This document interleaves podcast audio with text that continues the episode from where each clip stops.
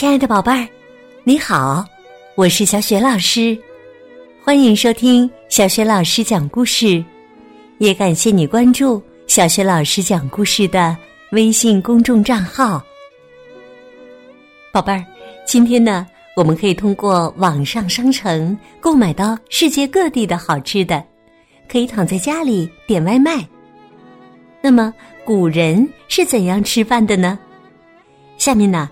小学老师就为你讲绘本故事《吃饭简史》，让我们一起穿越时空，去看一看古人是怎样吃饭的吧。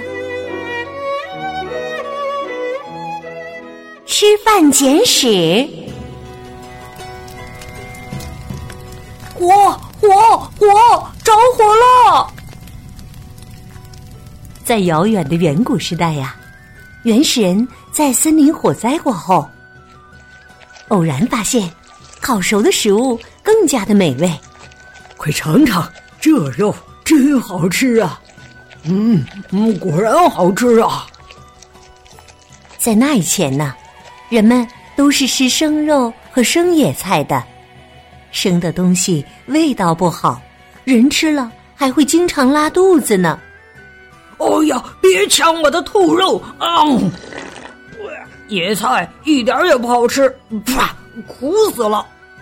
哎呦，哎呦，哦，我肚子疼啊！有了火就不一样了，把食物放在火上烤，会散发出诱人的香味儿，吃到肚子里也更容易消化。同时呢，火焰的高温可以消灭大量的病菌。人们吃上了洁净的食物，身体越来越棒。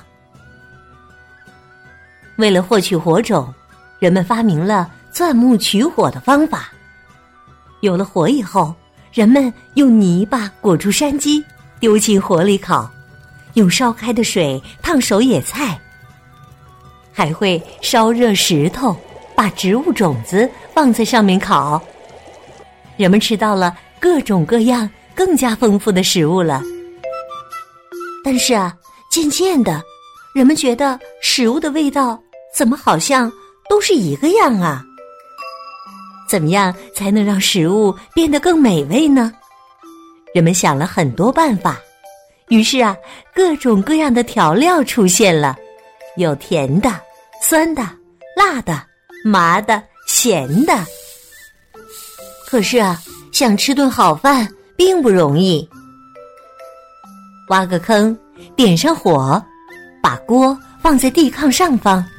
哎呀，呛死人了！冒出这么多的烟呢！别急，别急，安个烟囱就好了。人们呢，开始建造专门用来生火做饭的厨房，用砖石砌个灶，立起烟囱。炉膛里面烧柴火，咕嘟咕嘟，锅里的食物煮熟了。用力扇呐，让火再旺一点儿！快添柴添柴啊！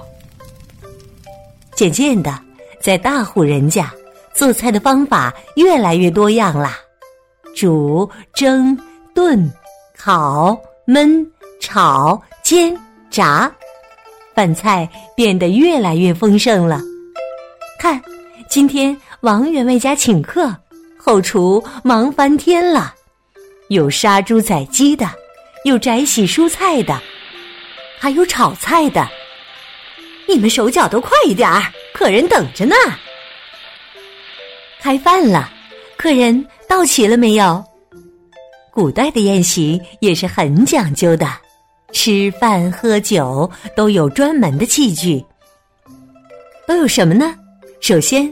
我们来说一说筷子，筷子也叫箸，是我们中国人发明的进食工具。你知道吗？我们中国人用筷子吃饭呢，至少已经有三千年的历史了。另外就是碗了，是常见的盛食物的器皿。还有就是案，这个案呢是端食物用的有脚的木托盘。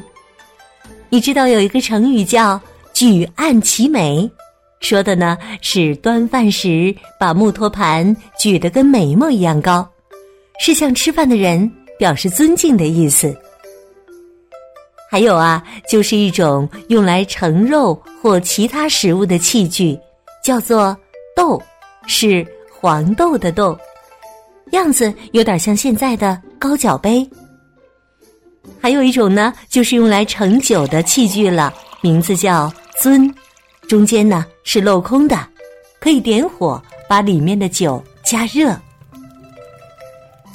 别小看吃饭这件每天都做的事。其中啊，也有很多规矩呢。比如说，坐要有坐相，吃要有吃相。此外呢，还有很多跟吃饭有关的民俗和礼仪。比如说呀，吃饭的时候要端起碗，用大拇指扶住碗沿儿，其余手指托住碗底。咀嚼食物和喝汤的时候呢，不能发出明显的声音。另外，晚辈要主动给长辈添饭加菜。吃完饭以后呢，不能把筷子放在碗上，应该整齐的码在碗的右边。富贵人家吃饭前呐，还要奏乐敲钟，仆人用华丽的器皿来盛饭菜。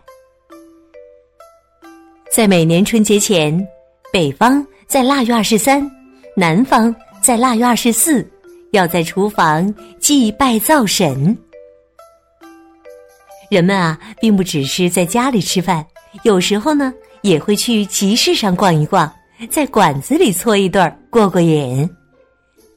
集市上，包子铺、饼摊儿、香引子店，也就是古代的饮品店、茶馆、酒肆，哇，真是让人眼花缭乱呢。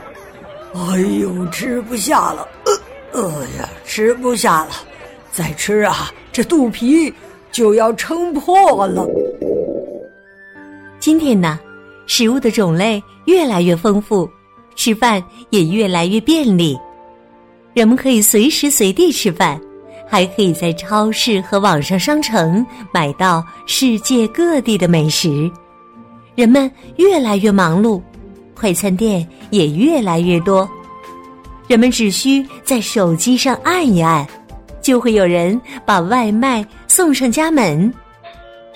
当然啦，在家吃饭更卫生了，全家人在一起也最温馨。开饭啦！哇，还是妈妈做的菜最香。嗯嗯嗯。我全都吃光光了，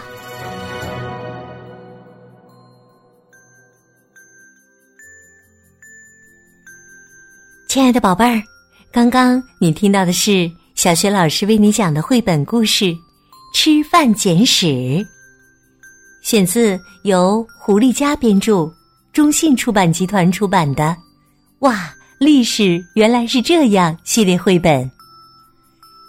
今天呢？小学老师给你提的问题是：你最喜欢吃的食物是什么呢？